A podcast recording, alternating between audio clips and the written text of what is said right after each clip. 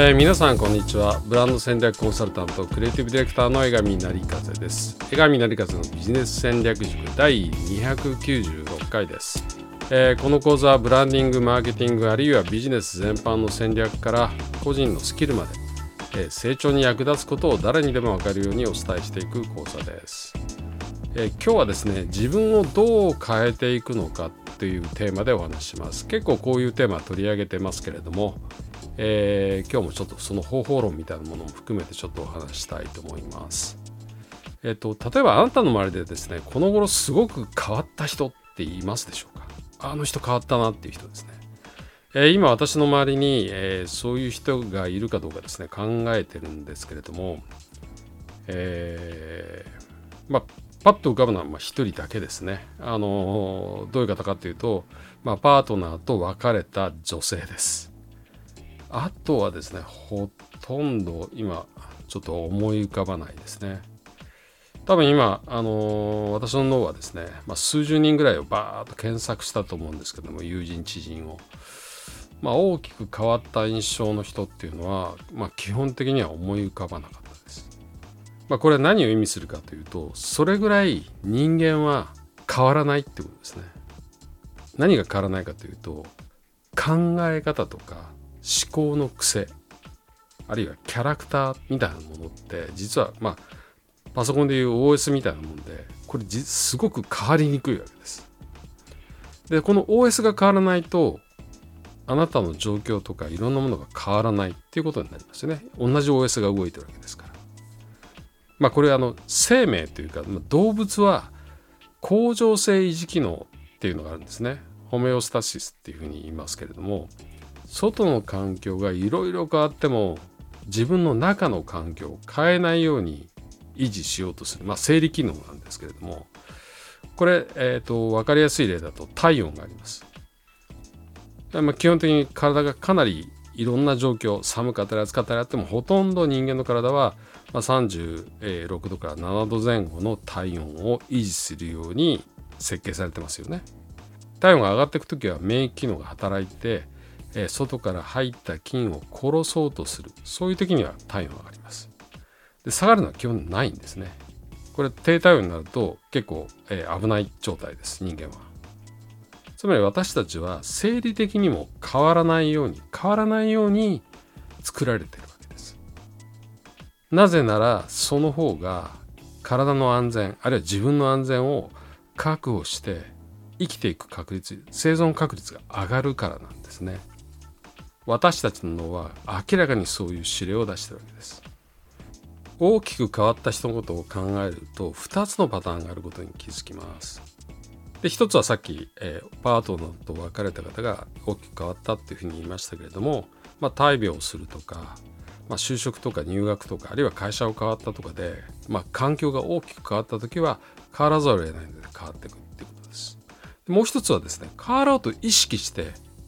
普段の環境なのに変わっていくっていうことがあります。で最初のこの、えー、パターンで変わるのは簡単ですよね。一気に環境を変えればいいだけの話なのでただこちらは決めるのにつまり決断にすごく時間がかかったりします。で考えた挙句に変えないっていうこともしょっちゅう起こります。これ自分のことをあのご自分のことを考えると分かると思うんですけどもただ本気で決めればこれは変わることができます。えー、実は私は今年からある大学院で勉強を始めているんですけれども、えー、これはですね2年ぐらい、えー、決めるのに時間がかかりましたでももちろんまあ入試を通らなきゃいけないんですけども実際通い出したらどうしようってことを考えながらまあでもそれでもやってみようと思って、え入学したわけです。これはやはり自分が変わらざるを得ない。で決心して大きく環境を変えている例。というふうに思います。自分が変わらざるを得ない。決心して大きく環境を変えていこう。その中で自分も変わっていくだろうということでやってることです。こういうまあ大きく環境を変えるやり方ではなくて、まあ、後者の少しずつ変えていくパターンっていうのはですね環境を変える必要はないんですけれどもこれはあなたの毎日のやること習慣を変えなければならないんですね。でどっちが難しいかというとはるかにこの日常の中でちょっとずつ変えていく方がはるかに難しいとえー、なぜなら何度も言いますけれどもさっき言ったように人は変わりたくないからです。でハードに環境を変えずにやる方法があります。日常を少しずつ変えるってやり方ですね。でもしよければ今からですね私が言うことをメモして YouTube を検索して動画を見てください。検索のワードはですね TED TED ですね TED マットカッツの30日間チャレンジ。マットカッツ。人の名前です。マットカッツの30日間チャレンジ。これで検索してみてください、えー、たった3分半のビデオなんですけれどもすごくあのためになります。でこれはですねシリコンバレーのコンピューターサイエンティストであるマット・カッツさんという方がですね日常で何か新しい習慣を身につけて不要な習慣を、まあ、捨てる削るのにこの30日間チャレンジがすごい役立ったってことを喋ってるビデオです、えー、日本語訳もあるのでぜひ見てほしいんですけどもまあマット・カツさんはですねちょっとコンピューターオタクっていうかちょっとデブッとした方だったらしいんですけども、まあ、自転車に乗るとかですね写真を撮るとか今まで自分がやりたかったことをまず始めてでそれを30日間やってみようっていうそれを自分で決めてやり始めたんですね。たったそれだけです。でこれは何かというとですね毎日の習慣の強制切り替えなんです。とりあえずやってみようで30日間ただ続けるってそれだけです。あの簡単なことでいいんです。もしあなたがやるんだったら例えば早起きして30分早起きして自分のやりたい勉強を30分だけやる。でもいいですし駅から降りたら遠回りして家に帰る。ちょっとウォーキングの要素を入れる。でもいいんです。あのよく3週間以上継続すると自分のへのこう習慣の定着率が高まるとも言うんですけれども30日間チャレンジは、えー、まあ、それより1週分多いだけですね。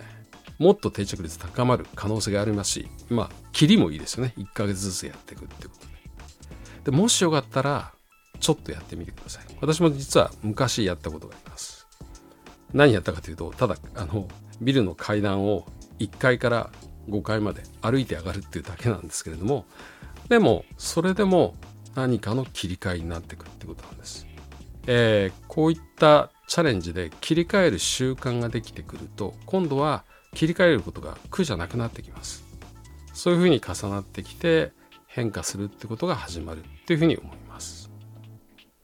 はい。江上成和のビジネス戦略塾第296回は、人は変わろうとしてもなかなか変わらない。変われないから、まあ、自分でちょっとルールを設定して変化を作り出す。